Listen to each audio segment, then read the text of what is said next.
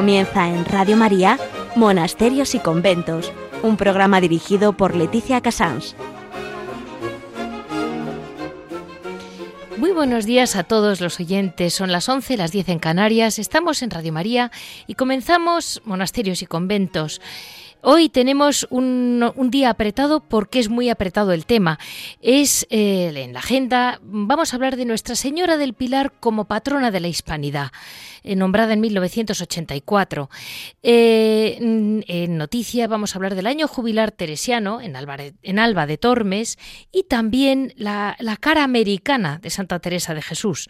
En historia vamos a hablar de la grandísima importancia que tuvieron los contemplativos en toda la conquista, la llamada conquista, que realmente no creyeron hacer ninguna conquista de América. En vocaciones, en, en hora et labora, vamos a hablar de esas vocaciones contemplativas americanas y su aportación a nuestra actual situación en España, pero también lo que nosotros hemos labrado allí y como ellas muchas veces parece que son gente que viene escapada, no viene escapada de ninguna parte, vienen porque quieren. En Piedras Vivas, Javier Onrubia nos comentará un par de detalles, pero sabe muy bien de religiosas con vidas absolutamente increíbles. Este va a ser el, conjunto del sumario de hoy, lunes 9 de octubre. Ya saben que para cualquier comentario duda me pueden llamar en monasterios y conventos Vamos a dar paso a Nuestra Señora del Pilar, patrona de la Hispanidad.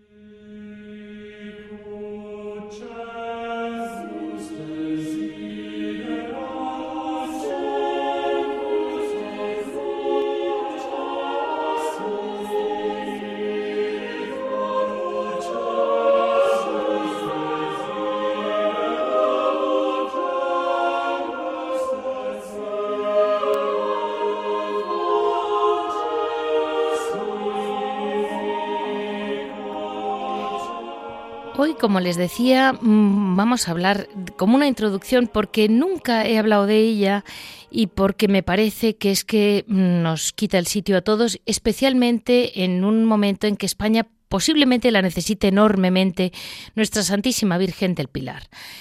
La Virgen del Pilar, eh, no voy a contar toda la historia, se la contarán en otros programas de Radio María que saben mucho más de Nuestra Señora que yo. Solo recordemos pues aquellos puntos claves, eh, mm, como desde el siglo XIII ya se conservan en la Catedral de Zaragoza eh, muchísimos documentos en que nos confirman que Nuestra Señora del Pilar pues tiene tres puntos claves esta, esta aparición que es fuera de lo común. Primero que es una venida extraordinaria de la Virgen María en su vida mortal eh, es decir, es un don de bilocación que le dio el Señor mientras Nuestra Señora estaba en Palestina. Y no le hizo nada semejante a ninguno, decían los, los tratados que hay sobre ella, ¿no? Eh, claro, mm, el, apóstol Santiago, que estaba pues un poco decepcionado, preocupado, porque veía que no acababa de dar fruto su evangelización en España, y rodeado de ocho discípulos, fue cuando tuvo la, aparición de la Virgen del Pilar. Eh, se apareció en una columna que es muy significativo porque de algún modo eh, una columna de piedra siempre ha sido la base de un edificio. No olvidemos que mm, esa idea de solidez, de edificio iglesia, con la firmeza de la columna de Nuestra Señora, con la protección de María, eh, sintámoslo como lo siente toda la evangelización hispana, porque sin, esa base en que ella se apareció eh, de un modo firme, no podríamos probablemente haber recorrido la historia que ha recorrido España. La vinculación de la tradición pilarista, la tradición jacobea, esa unión de España con Santiago, eh, porque claro, estaba Santiago en el pilar, esa unión nos hace en el fondo estar muy unidos a un apóstol de nuestro Señor, a un hombre que le escuchó directamente. Es un, privilegio que tiene España. Eh, ¿Cómo vamos a, no ser un país mariano? Sería imposible. Eh, nuestra Señora, mm, su primera aparición, la primera piedra que puso ella diciendo aquí va a haber un templo en torno a mí fue en, Zaragoza. Eh, es algo que creo que no podemos nunca borrar de nuestra mente. El 12 de octubre de 1492, cuando las tres carabelas de Cristóbal Colón mm, ya avistaban las desconocidas entonces tierras de América, eh, los devotos del Pilar se pusieron a cantar las alabanzas de Dios en su santuario de Zaragoza. Y ese mismo día, que es conocido hoy como nuestra fiesta nacional, eh, la patrona de la hispanidad, eh, Nuestra Señora de la Virgen del Pilar, por supuesto, en América también lo conocen como el Día de la Raza, ya era el Día de la Virgen del Pilar. Ya, ya, lo celebraban ellos. La Basílica de la Virgen del Pilar es la más extraordinaria mm, que tiene España como prueba de una antiquísima y profunda devoción a la Virgen María. Solo unos últimos detalles. No olvidemos que, amparados por ese, ese sentido eh, de, mm, arroparnos en la Virgen María siempre nos ha salvado de todas las dificultades. En 1808, en los sitios de Zaragoza durante la Guerra de la Independencia, la Virgen del Pilar, junto a su manto, se reunía el pueblo buscando protección y aliento. Y efectivamente lo consiguieron. La llamaban la capitana de la tropa aragonesa. Un siglo más tarde, en 1908, la Virgen del Pilar afianzó su dimensión hispánica con el tributo que se le ofrecieron banderas de todas las naciones hispanoamericanas, que cuelgan actualmente en los muros del Pilar. El Papa Juan Pablo II, en 1984, al hacer escala en su viaje a Santo Domingo para iniciar la conmemoración del descubrimiento de América, reconoció a la Virgen del Pilar como patrona de la hispanidad. Eh, y no podemos olvidar tampoco la importancia que tuvo mm, la Virgen del Pilar en, durante la Guerra Civil. Eh, cayeron tres bombas en el templo y no estallaron. Y muchos vieron en ello un milagro. Ustedes ya se lo dejo a, vamos a decir como hoy en día, yo no voy a juzgar lo que ocurre, no digo más que mm, comentar los hechos. Y a partir de ahora vamos a centrarnos en esa dimensión que tuvo la Virgen que al aparecerse tan pronto en nuestra tierra y sobre un pilar, y dejándonos en nuestra tierra a Santiago, no olvidemos que probablemente nuestra gran misión a lo largo de la historia eh, haya sido esa, la de tener una especial fuerza para poder evangelizar mirando siempre a la Virgen María. Eh, así arrancamos nuestro programa eh, que creo que queremos darle esa dimensión contemplativa y hispana que tiene la aparición de Nuestra Señora.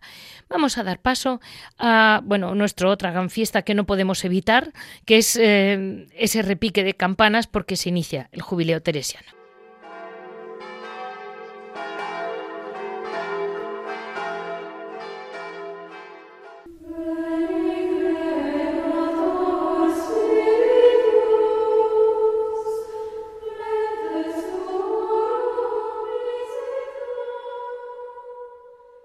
Recibo mm, como un, correo que me dice repique de campanas para celebrar el inicio del jubileo teresiano. No olvidemos, por favor, que este 15 de octubre se inicia el año jubilar teresiano. Es una gracia concedida por el Papa Francisco, atendiendo al bien de los fieles, cuantas veces coincida en domingo la memoria litúrgica de Santa Teresa. Hay una asociación que se llama De la Cuna al Sepulcro que mm, les, puede respaldar a ustedes para enterarse de más cosas, pero en cualquier caso sepamos que este año eh, estamos en plena novena de Santa Teresa. Eh, la solemnidad de la novena de Santa Teresa realmente es única, sobre todo la que ella escribió es maravillosa. Y no olvidemos que el jubileoteresiano.com va a ser donde vamos a tener más información. Ahora hablaremos con el Padre Miguel Ángel desde Alba de Tormes, que nos volverá a, recordar y a ir profundizando más sobre estas gracias que nos va a dar el poder ir este año a Alba de Tormes. Mm, y y otro detalle, eh, mezclo dos cosas, perdónenme por, por, coger dos versiones, y es que basándome en que estamos mm, eh, digamos, eh, haciendo tanto hincapié en este programa en Nuestra Señora, la Madre del Pilar, Madre mm, de la Hispanidad, eh, como el Santa Teresa de Jesús, pensándolo bien, claro, en sus fundaciones ya había mm, escrito y había hablado de su preocupación por las almas de América. Todos sus hermanos varones estuvieron en América y varios murieron allí, eh, tuvieron su familia allí. De hecho, mm, una de sus eh, sobrinas, si no me equivoco, una hija de su hermano Lorenzo, que era nacida en Quito, sería la primera monja carmelita americana y cuyo nombre de religiosa también fue Teresa de Jesús, y compartió con su tía la vida conventual y dio testimonio de ella y en la causa de canonización. Fíjense lo lejos que viene y cómo eh, ella, aunque nuestra patrona de los misioneros es Santa Teresita de Lisieux, mm, Carmelita descalza, ya Santa Teresa de Jesús, desde sus cuatro paredes, tiene un montón de escritos que no les puedo ahora mismo resumir, eh, de su preocupación por las almas del otro lado del mar que no sabían ni, ni de qué estaban hablando, pero sus hermanos vivieron y murieron allí algunos. Eh, así damos paso a un carmelita descalzo que yo creo que el Padre Miguel Ángel también pide por todos nosotros. Muy buenos días, Padre. Buenos días, Leticia, desde Alba de Tormes, aquí al lado del sepulcro de la Santa. ¡Ay, qué ilusión! ¡Qué sitio! ¡Qué, qué privilegio, Padre! Mire, celebramos este jubileo teresiano y, Padre, ¿cómo lo están haciendo ya la novena, verdad? Aún no ha comenzado, porque en Alba de Tormes comienza el 14 de octubre y termina el 22. Es a posteriori la novena. Ah. Este año con la característica del inicio del año jubilar. O sea que lo vamos a repetir. Empieza el 14 y termina el 22. Exacto, el 14, víspera de la Santa, comienza la novena con unas solemnes vísperas junto al sepulcro de la Santa y el día 15 es el día grande, la solemnidad y además el inicio del año jubilar que comienza con ese repique de campanas en todos los lugares, desde la cuna de Ávila hasta el sepulcro y en todos los pueblos por los cuales pasa el itinerario desde Ávila hasta Alba de Tormes. Repique general de campanas a las diez y media de la mañana, recordando que se inicia el año jubilar teresiano. Eh, padre, para ganar el jubileo hay que ir a Alba de Tormes, ¿verdad? A Ávila o Alba de Tormes. ¿O nacimiento? A cualquiera de los dos lugares. Perfecto. Perfecto. La ciudad donde nació y la villa donde murió y se encuentra su sepulcro. Entendido. Y para estar al corriente, padre, ¿hay alguna página o un teléfono para ir siguiendo este calendario o, lo hacemos por Radio María? se puede hacer por Radio María también, donde se irán dando las noticias oportunas y todo el que quiera información puede acudir a la página jubileoteresiano.com. Allí encontrará información tanto de Ávila como Alba de Tormes, pues es una página compartida donde se da noticia de todo lo que se celebra en el año jubilar a lo largo de todo el año y se da la información pertinente. Perfecto. Pues mm, así nos quedamos, se lo repito a nuestros oyentes, www.jubileoteresiano.com. Eh, Eso es, aquí en Alba de Tormes tendremos la apertura del año jubilar por parte del señor obispo de la diócesis, don Carlos López, el día 15 de octubre. Y el día 22 es el día de la octava, al final de la novena. Ese día se celebra fiesta grande, casi tan importante como el 15 de octubre en Alba de Tormes. Aquí hay dos procesiones, tanto el 15 como el 22. El 15, además de la imagen, procesiona el brazo de Santa Teresa en su precioso relicario. Y el 22 de octubre tendremos a don Raúl Berzosa, al obispo de la diócesis cercana de Ciudad Rodrigo, y esa misa será retransmitida por televisión de Castilla y León. Ay, qué ilusión, padre. La verdad, que qué bien, ¿eh, padre? Que mm, el amor a Santa Teresa realmente cuántas almas enciende, ¿eh, padre?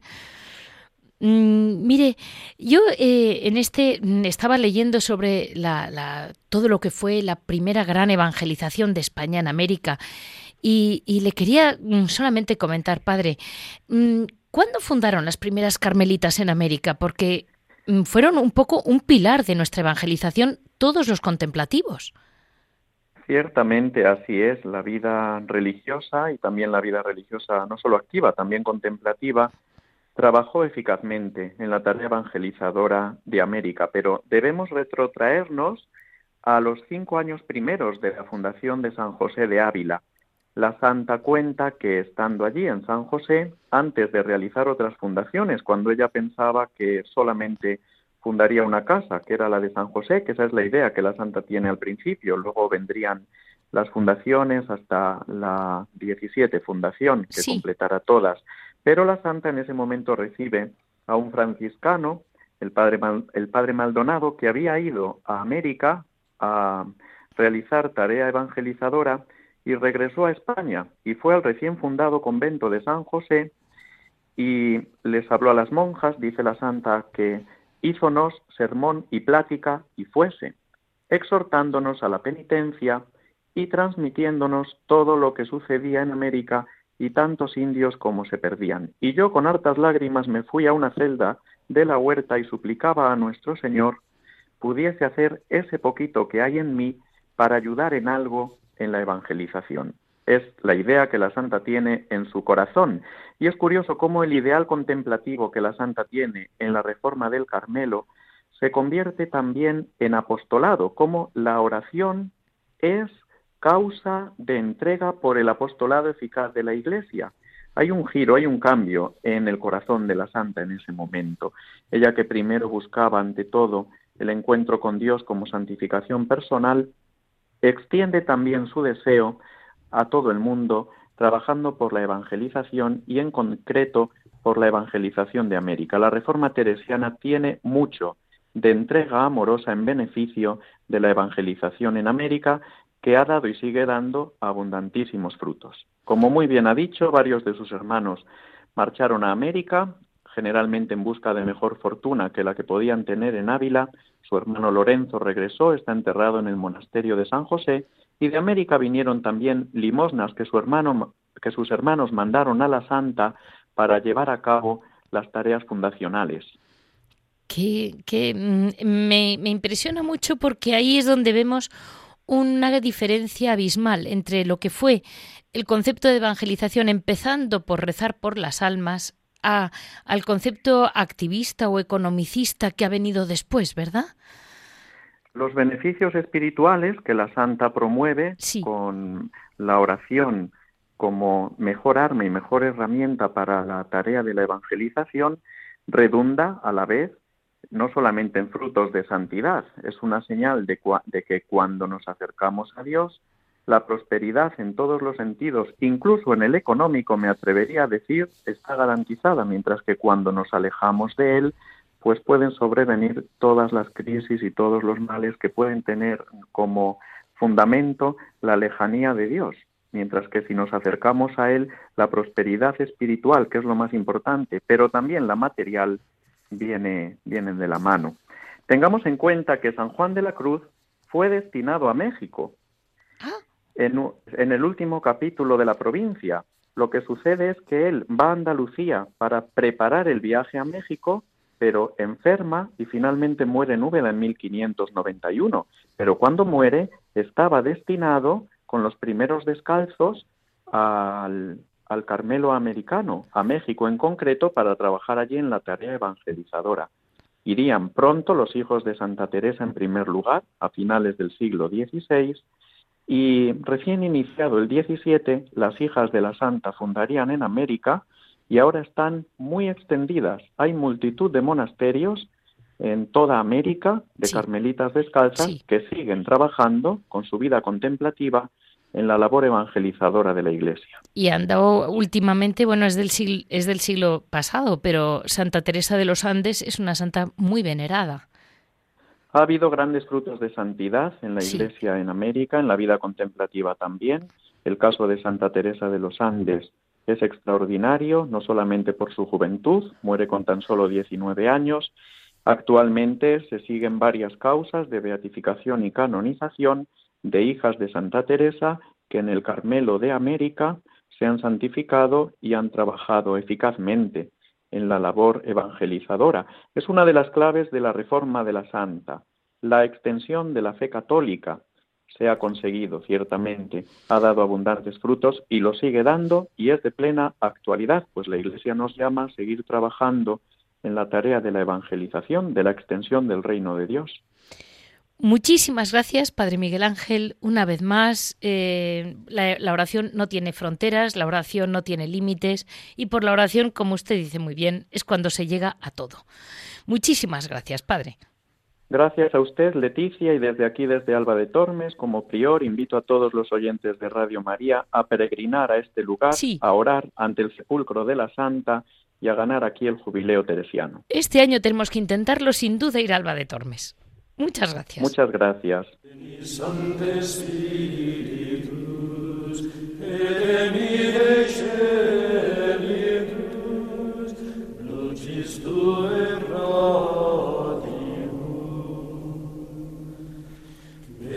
Pater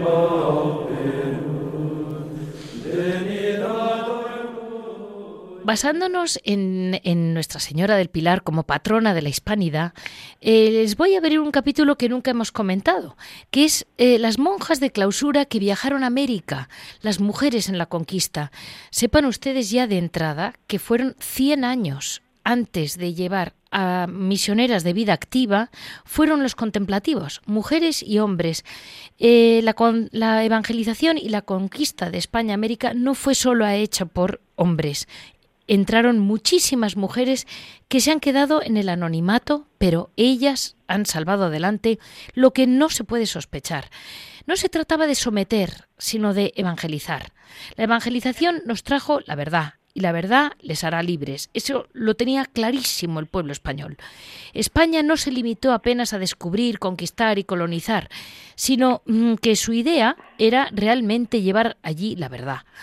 Eh, la gesta tampoco fue exclusivamente masculina, como tenemos muchas veces grabado porque son los grandes héroes, pero en 1530, ni siquiera 40 años después del descubrimiento, ya estaban encaminándose para tierras americanas las primeras vírgenes europeas de clausura, de la Concepción y del Carmelo. Mayoritariamente mm, mujeres y todas eh, de familias que tenían mucho que perder. No eran mujeres así lo último porque en aquella época necesitaban una dote. De muchas de ellas se desconoce el nombre, su historia personal. Murieron anónimas, con el alma llena de renuncias, mm, vigilias de oración ante el Santísima, una vida bajo una, una regla estricta. Eh, refecciones austeras, la caridad a toda prueba, el diario de vivir fuera de esa conquista en que había una efervescencia de combates, de comercio y de descubrimiento, ¿no? ¿Quién puede hoy dudar del valor de ese sacrificio? Llegaron a México, a Perú, Ecuador, Colombia, mm, Argentina, Chile, toda, toda Hispanoamérica. Y allí estuvieron a, a pie de lucha, atrayendo gracias y bendiciones para la sociedad colonial. Curiosamente, el objetivo fundacional no era instituir centros educativos ni, ni hospitales de entrada, sino que su primer papel fue orar, orar y orar por aquellas comunidades. Lo demás vino casi un siglo después, casi como por añadidura. Eh, hay un punto de mm, referencia, eso era muy importante porque ellas eran, además de ser, eh, de rezar, representaban el ejemplo. Entonces eh, hay algo que, no tiene palabras. Estamos hablando de una sociedad que no pues, sabía leer ni escribir. Estamos hablando de una sociedad en la que por los ojos entra la verdad. Ellos veían unas mujeres limpias, unas mujeres alegres y decían, vale, eso me gusta o no me gusta o lo, o lo admiro. Eh, por lo, y además tuvieron, fueron una referencia moral en muchas ciudades y por el locutorio, por el torno, se intercambiaban consejos, penas del alma, recados, favores, todo ese tipo de conversaciones espirituales que hacían bien a, gente mm, o que acababan de llegar de España o que venían de allí. Estos conventos de clausura nacieron obras artísticas muy muy llamativas. Fueron eh, ellas fueron también fue la, la, colonización española llevó allí pues todo lo que es la liturgia muy acompañada de la gran música, el concepto de la lectura y las imágenes que hay muchísimas imágenes muy bonitas en Hispanoamérica que claro fue un modo de, hacerle llegar a la gente eh, pues a lo mejor lo que en Europa ya tenían más claro, pero allí había que empezar y llevárselo a la gente. Em, eh, realmente la fundación, comentando sobre México, que es mm, quizás la, evangelización que más he conocido yo, eh, recuerdo mm, como anécdota, casi se lo cuento, porque vamos a hablar hoy con un historiador que me supera que no voy a comentar mucho, pero solo comentarles que ya en 1540 el, arzobispo Juan de Zumárraga eh, fue quien llamó a las concepcionistas, la Orden de la Inmaculada, y entonces ya fueron, y las nietas del emperador azteca Moctezuma eh, ya ingresaron en 1552 como religiosas concepcionistas franciscanas. Luego fueron los dominicos y todas las órdenes mendicantes, una tras otra. Pero son detalles que a lo mejor hemos visto poco, pero a partir de ahí como hombres y mujeres, porque también, por ejemplo, fue Fray Ramón Pané, un, un, jerónimo, que fue ya en la segunda carabela para enseñar a leer a la gente de allí. Es decir, que tuvieron un papel inmenso y sobre todo una fe enorme en que la oración es la que cruza, cruza mar, aire y lo que le haga falta. Hoy, para profundizar sobre un tema que es historia, y que a mí me supera totalmente porque solo puedo decir pidamos todos por nuestras dificultades, sean las que sean, como, como nación. Eh, Hoy va a hablar con nosotros Javier Paredes, que creo que tiene muy poca presentación que hacer. Todos ustedes saben que es un gran historiador católico. Muy buenos días, Javier. Muy buenos días, Leticia. Me ha mm. gustado, me ha costado mucho la. Te está escuchando, me ha gustado mucho la introducción. No lo sé.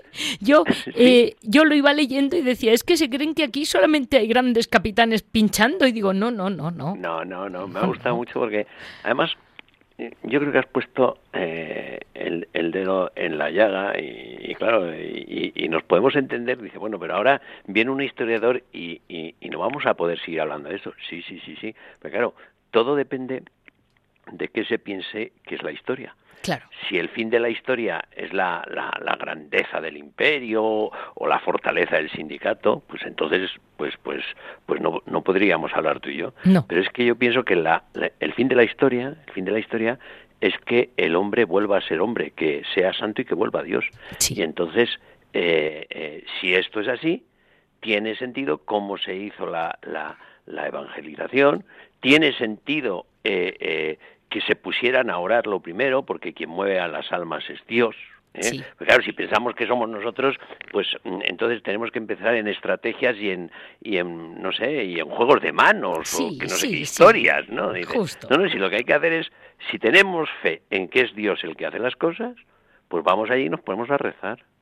O vamos o nos quedamos aquí y seguimos rezando, si es que eh, eh, eh, dice, pero bueno, ¿usted se cree de verdad que la Iglesia la dirige Jesucristo? Sí, bueno, pues ya está, ¿no? O sea, ¿eh? Sí, este es el tema, por eso me ha gustado mucho, tiene mucho sentido común lo que has dicho. Como decía Santa Teresa, Teresa sola no puede nada, Teresa con Jesús lo puede todo. Claro, eh, solo Dios basta, ¿no? Que Después, después nos pondremos a hacer eso, porque además, dice, mire usted, pues si es lo mismo, si no pueden ir los, eh, si no pueden ir allí los misioneros, pues se biloca como hacía la madre Agre, daba allí misiona a los indios y se acabó. Aquí tenía puesta la, historia.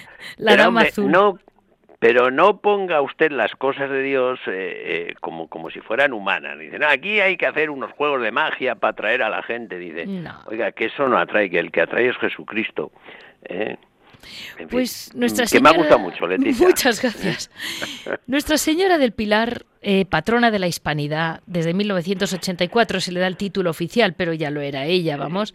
Eh, a ella, a la Virgen María, en definitiva, se le encomienda cada barco, cada hombre, cada figura. Es impresionante la de escritos que hay en que siempre cruzan el mar bajo el amparo de la Virgen María. Claro, claro, claro. Y, y España iba de su mano iba de su mano y le iba muy bien. Sí, exacto. Hombre, ella tuvo el detalle, ella tuvo el, el, el, detalle, ya que estamos hablando de la hispanidad, eh, de venir aquí porque realmente lo de Santiago eh, no fue eh, y, con esto no yo quiero descalificar las apariciones, no fue una aparición al uso, es decir, no, vino en cuerpo glorioso, pues no estaba en el cielo, vino en carne mortal, tuvo el detalle de, venir antes de irse al cielo, o sea que le urgía, y por eso ese dicho tan, tan, tan verdad y tan bonito, ¿no? que, que dice que, que, Jesucristo a los apóstoles que más quería, San Pedro pues le dio la, la iglesia, eh, a San Juan le dio su madre y, al otro a Santiago pues le dio España, ¿no? O sea que eh, está bien. ¿eh? No sé si es verdad, pero pero pero suena bien, ¿verdad, Leticia? Bueno, yo mm, estoy segura porque porque hay escritos muy antiguos ya narrándolo, ¿no? Sí, sí, sí, sí, sí, y la leyenda, mm, bueno, leyendo la historia de la conquista, eh, que parece increíble, porque es, algo increíble, porque no teníamos habitantes para tanta labor, eh, la cantidad de monjes y monjas de monasterios que se abrieron en América, unos 100 años antes de iniciar la vida misionera, entre comillas, directa, como lo entenderíamos hoy en día. Eh, eso realmente nos demuestra que, que hoy, con los problemas, empecemos por rezar y creamos, como tú decías muy bien. Bueno, es que es que no solo monjes y es que cuando se estudia la historia de verdad, es decir, cuando se van a los documentos, eh, una de las cosas que llama la, la, atención es que todos los que fueron allí, los que fueron allí, los llamados conquistadores, con sus defectos, eran misioneros. Sí, sí. Es decir, que les movía un sentido cristiano de la vida. Sí, sí.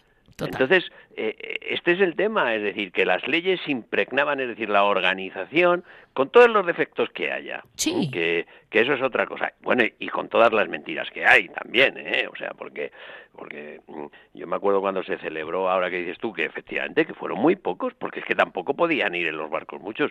Yo me acuerdo cuando se celebró el centenario del descubrimiento de América, que salió una universidad diciendo la cantidad de indios que habíamos matado allí, los millones, y entonces eh, un colega, el profesor Comellas de Sevilla, hizo lo siguiente, dice, bueno, pues como sabemos todos los que salieron de aquí, que salieron muy pocos, les puso a todos eh, eh, les calculó la máxima esperanza de vida, todos les calculó como si hubieran salido con 18 años y vivieron todos, eso lo tradujo en minutos y salía que si esa cifra de indios que matamos es verdad, cada, cada señor que fue allí tenía que matar un indio cada 10 minutos, incluido las noches. Hombre, hombre, no. ¿eh? Bueno, es que estas cosas hay que decirlas. Mire usted, lo que movía a la gente era precisamente la entraña católica. Y la entraña católica es la universalidad de la fe. Id por todo el mundo y, y predicad el Evangelio.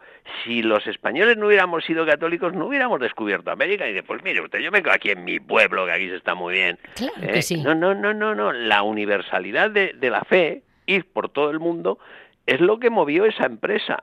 Sí, sí, totalmente, totalmente. Y es por lo que no la entiende nadie. Hoy en día la entiende muy poca gente. No, y es por lo que la persiguen los enemigos de la Iglesia. Sí, por supuesto.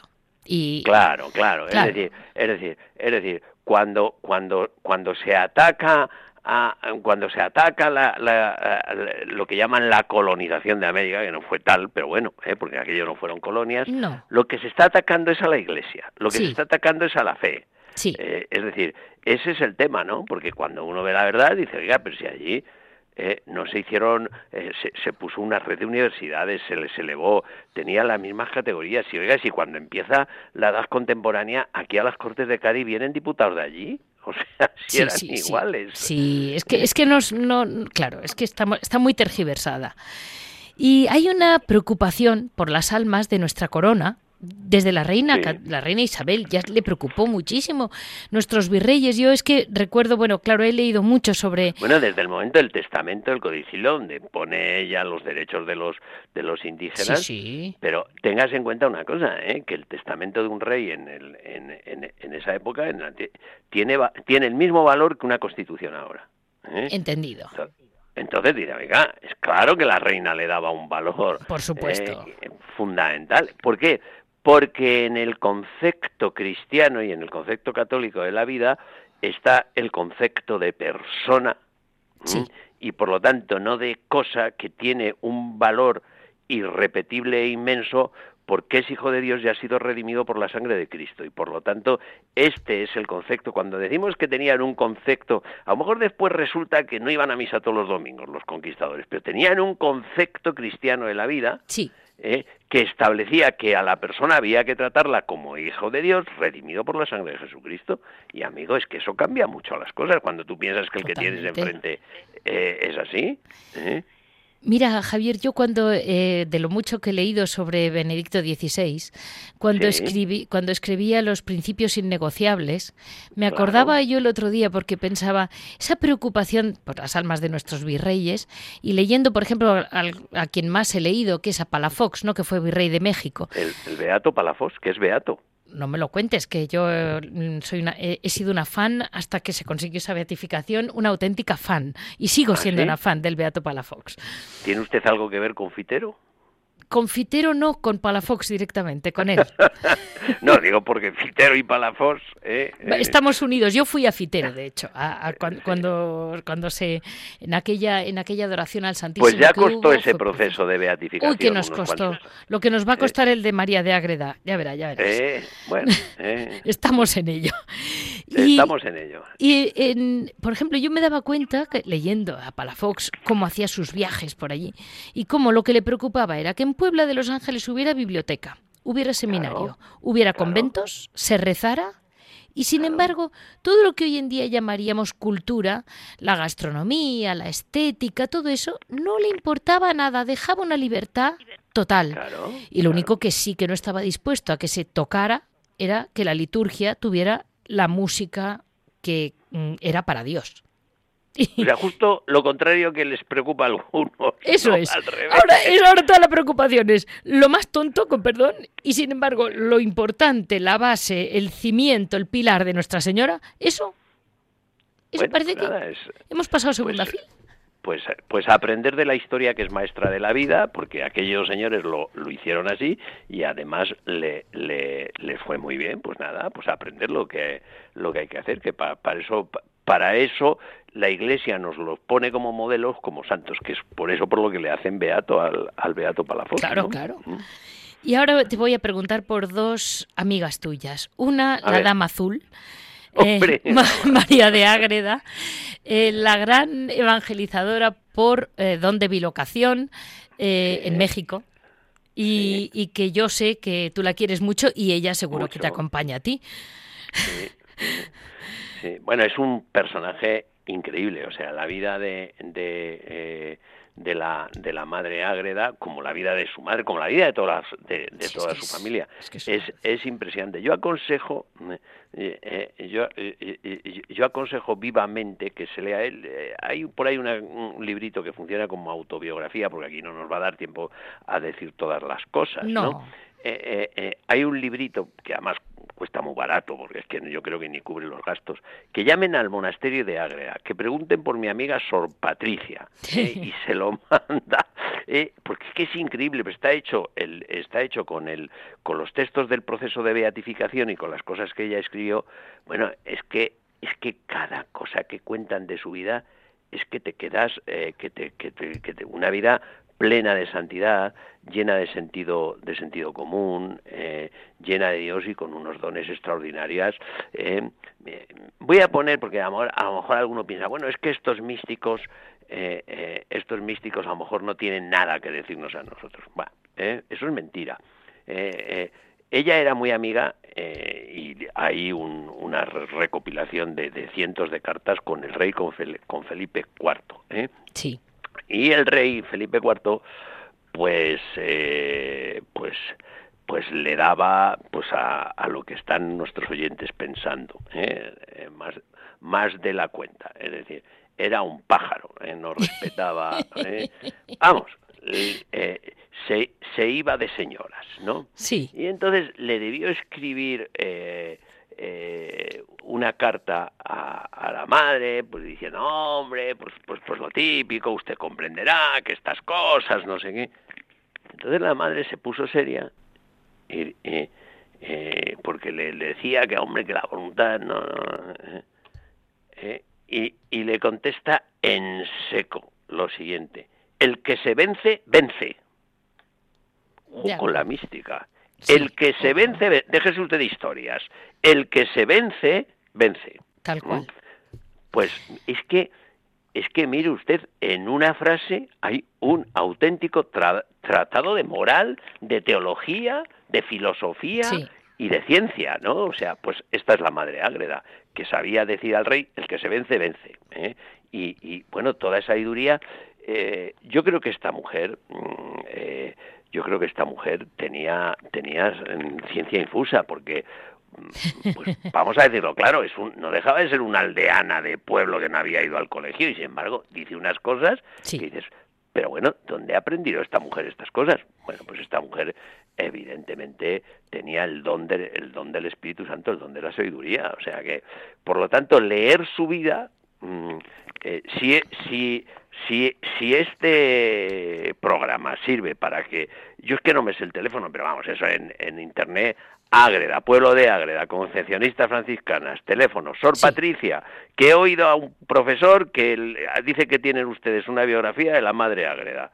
Pues ya está, eh, vale más que lo que digamos aquí nosotros. Pero podemos contar más cosas si tenemos tiempo, no, Mira, Javier, no nos da tiempo, solo me da un detalle, que ya es un final porque no nos queda un segundo que es comentar tu proximidad, por ejemplo, con la Madre eh, Teresa, Carmelita en el Líbano. Estamos hablando ahora, les ah, comento a nuestros oyentes, Teresa de Jesús. del presente. Casi. Sí, porque sí. la Madre Bueno, Teresa ha muerto la hace Madre poco. Teresa de Jesús, eh, eh, usted sabe, usted sabe más que yo. eh, usted cuando dice que es que es tía mía, bueno, es tía mía porque es tía de mi mujer, pero como no tenemos separación de bienes y vamos en gananciales, Estupendo, eso está muy bien. Sobre todo para heredar santos está muy bien. está bien, ¿no? Sí, sí, es la, es, eh, ella se fue con cuatro, hace cincuenta y tantos años, se fueron cuatro carmelitas allí al Líbano eh, a fundar el convento de las carmelitas. Y en este momento ya hay dos conventos de carmelitas, porque es que eh, tienen muchísimas vocaciones de unas chicas extraordinarias. Hicieron el segundo convento y cuando digo que hicieron es porque las chicas que entraban allí eran arquitectas, ingenieros y, y- y hicieron, quiere decir, hicieron. Sí, sí. No, no, es que quiero que la gente sepa que seguimos. Y seguimos evangelizando muy discretamente. Sí, una eh, y, y eh, ahora en el Líbano, gracias a estas cinco españolas que se fueron para allá Sí. con, con una gracia que te mueres, porque es que ten- tienen una gracia. Yo yo he leído algunos de los apuntes que ellas tomaban. Yo no sé si nos queda tiempo para contar un detalle. No, no, no Es- nos queda tiempo, pero seguiremos, seguiremos. Bueno, seguiremos. Creo que esto Bueno, es un pues, capítulo pues- abierto. Pues allí están, allí están eh, eh, un montón de carmelitas, gracias a cinco hijas de Santa Teresa que un día cogieron el barco en Barcelona y, y se fueron para allá, para, para, para el Líbano, pasando todo tipo de penalidades y es una maravilla las cosas, las cosas, las cosas que hacen, o sea, de todo tipo que bueno, daría para para hablar mucho tiempo, pero ya sé que el enemigo del- Lo de hablaremos la porque tengo yo que hablar con reloj. nuestros oyentes, les tengo yo que explicar de un santo libanés y ese día vamos a atacar el tema. Bueno, cuan- cuando usted quiera, doña Leticia. usted Muchísimas sabe, gracias. Usted sabe que tiene en mí más que un amigo, un cómplice, para lo que quiera. Venga. Muchísimas gracias, Javier, de verdad, porque realmente mm, es un apoyo para Radio María tener profesores cerca. Bueno, muchas gracias, Leticia. Muchas Muchas, gracias. gracias. Hasta luego.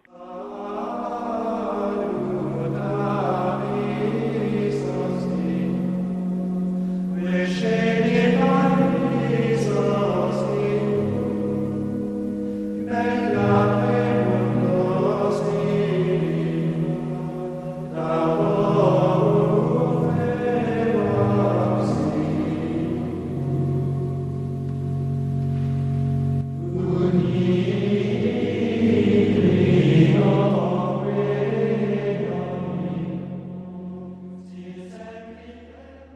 Hoy en Hora de Labora tenemos la suerte de poder hablar con la madre Escarlete, mm, religiosa Clarisa de Coín. Mm, hemos hablado con ella en alguna ocasión porque mm, yo siempre le digo que si fuera una mujer que no estuviera en un monasterio sería uno de estos grandes chefs que salen en la tele. Pero eh, Dios la ha llamado por otra ruta, entonces ejerce de chef dentro de el obrador de Coín. Pero hoy vamos a hablar de dos aspectos de su vida. Una, ella es nacida en Santo Domingo. Eh, ¿Qué es lo que le hizo hacer ese recorrido? Porque en definitiva, yo estamos ahora ante unas hijas, ante hijas de los frutos preciosos de larguísimos años de oración y evangelización. Eh, ¿Cómo conocieron ellas? ¿Cómo han conocido ellas la vida de la contemplación? ¿Y qué es lo que les ha traído? Muy buenos días, Madre Escarlete. Muy buenos días. Perdóneme porque me estoy aprovechando de usted. Y eso no se hace. No, no, no, no. Mire, Todo para gloria de Dios. es que eh, ya sabe usted que ahora hay una imagen como de que se está trayendo gente o están viniendo religiosas como que no saben nada y vienen aquí a rellenar, entre comillas, monasterios vacíos. Y yo quiero que la gente sepa que hay de todo como en todas partes. Lo malo ya sale publicado. Muchas gracias. Ahora veamos un caso de una mujer usted podría ser un chef perfectamente y que en Santo Domingo, ¿qué es lo que le hizo? ¿Qué es lo que le atrajo de la vida contemplativa? Bueno, realmente yo estaba estudiando en un, un colegio de religiosas eh, salesianas. Sí, Entonces, claro, eh, no me atraía tampoco la vida activa. Eh, la educación y eso no me gustaba. Tenía la inclinación y la, y la, la inquietud de, de ser una persona que estuviera en oración continua. Y siempre decía, yo quiero estar en un lugar donde esté encerrada y que rece y rezar, pero no sabía realmente lo que era. Y luego ya se lo estuve explicando a las monjas y las monjas me dijeron, ay, pero así aquí hay.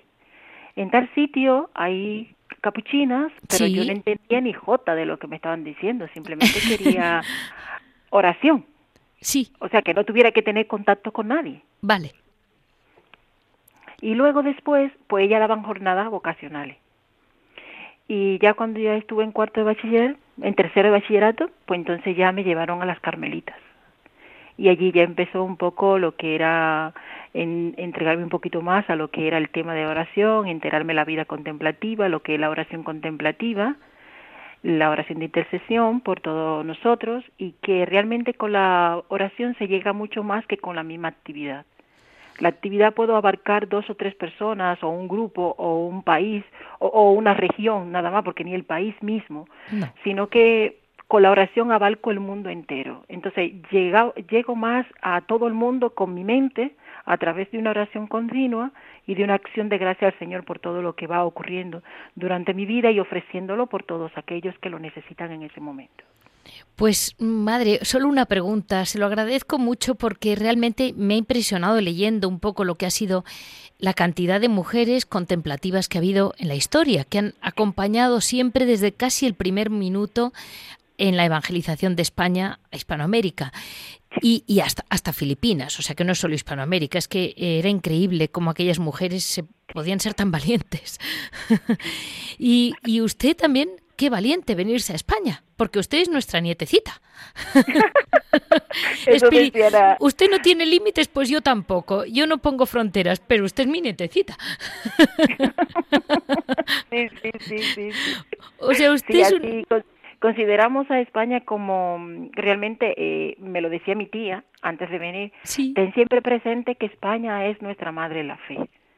Por lo tanto, debes amarla, respetarla y amar, amarla como si fuera tu propia tierra.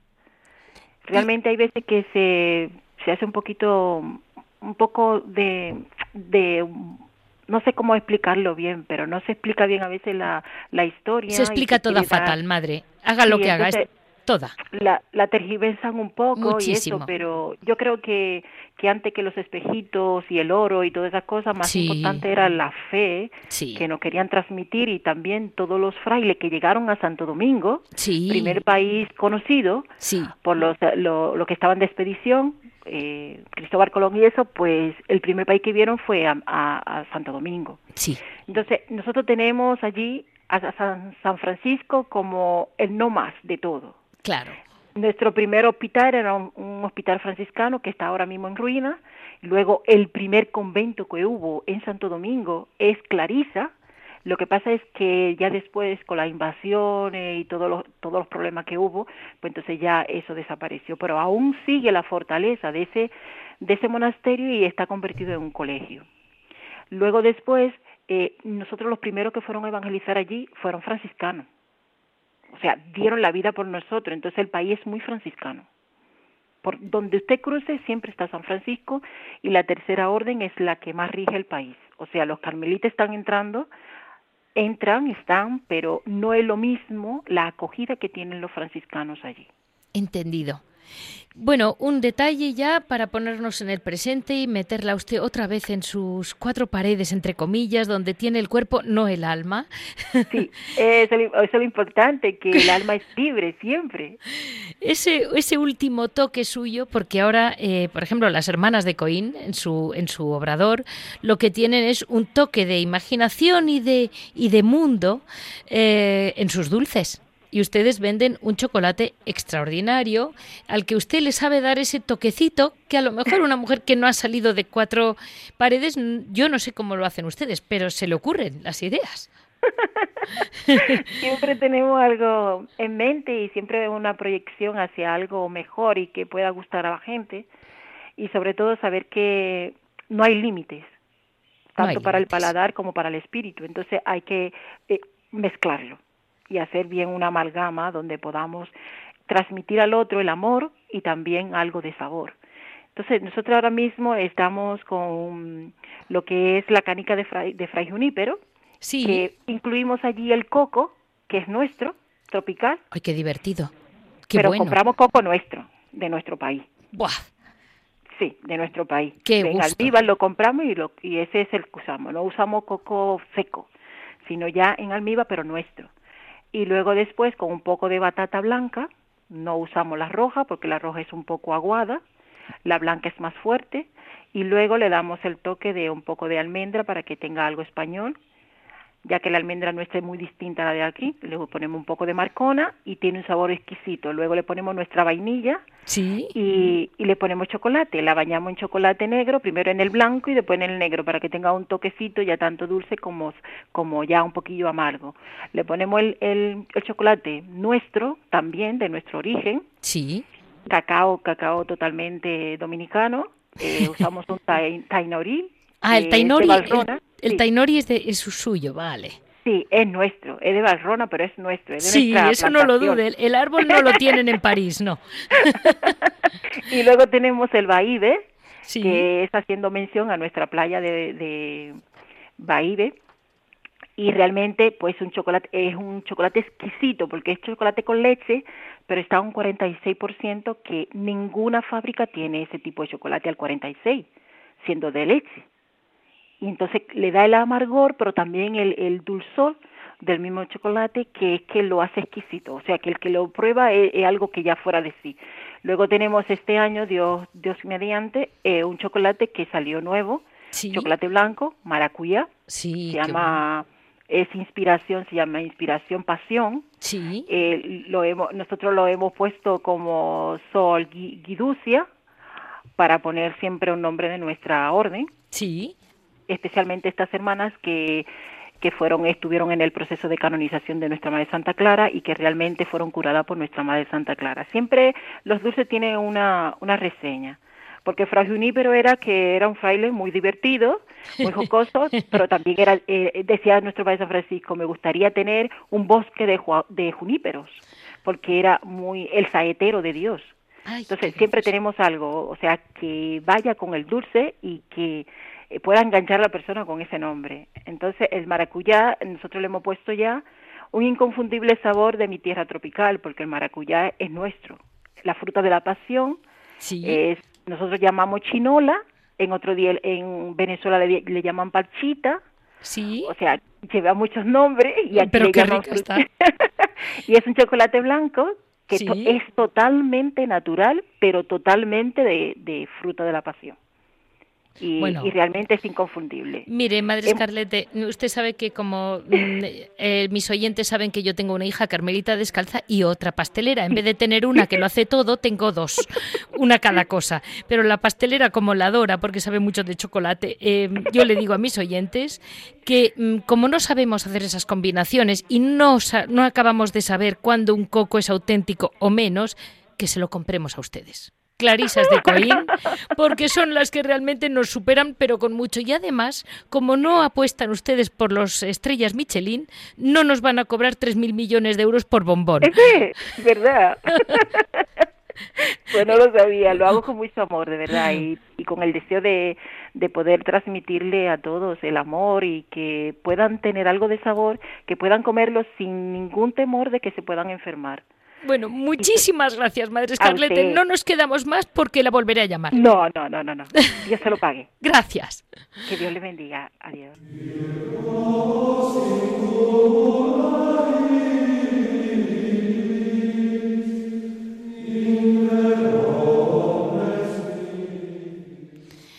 Queridísimo Javier, hoy en Piedras Vivas, eh, mm, Javier Onrubia nos comenta los tres minutos porque hoy se me ha ido el tiempo, lo siento. Dime, Javier, eh, sobre días, este tema de Nuestra Señora de la Hispanidad, ¿qué podemos Sí. decir a la gente?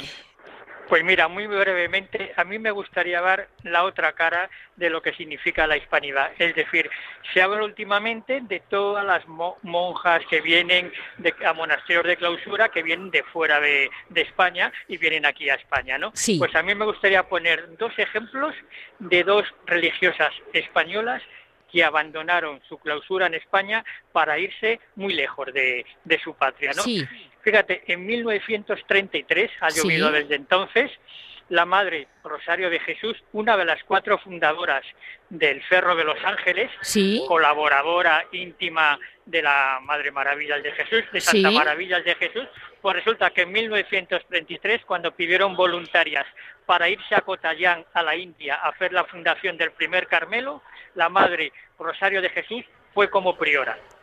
¿no? Perfecto. Entonces, Y luego otra más reciente, la Madre María Victoria de Jesús, una, una pasionista segoviana del pueblo de Fresneda de Cuellar. Resulta que en el año 94 se fue con otras dos religiosas españolas a fundar en Querétaro, en México. Se fue como priora y ahí lleva desde el año 94 como monja pasionista. Dos ejemplos de monjas de clausura españolas que dejan su patria, dejan su clausura en España y se van a servir y a vivir la vida contemplativa fuera de nuestras fronteras. Eso también es hispanidad. Por supuesto. Muchísimas gracias porque esa es la base del programa, que veamos que sigue habiendo mujeres que les late el corazón en esta tierra, que están haciendo lo mismo que hemos hecho siempre, edificarnos sobre la contemplación para seguir adelante. Y que se pueda contemplar en cualquier sitio. Muchísimas gracias. Y aunque supone un desgarro muy grande abandonar tu país, abandonar tu entorno, pero lo primero, el servicio a Jesús y a su Evangelio. Eso es. Muchas gracias, Javier. A ti, Leticia, como siempre. Buenos días. Adiós, buenos días. Pues este ha sido el programa de hoy, este, este 9 de octubre, que realmente no sé ni, cómo nos, no nos cabían las palabras. Pero de, en, cualquier caso, ustedes ya saben que me pueden llamar y escribir siempre a monasterios y conventos arroba radiomaria.es. Les repito, monasterios y conventos.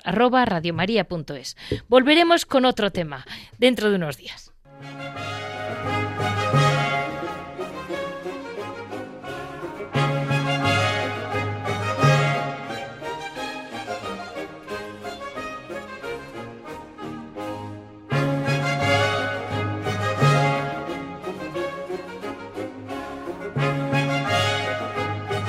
Han escuchado Monasterios y Conventos, un programa dirigido por Leticia Casans.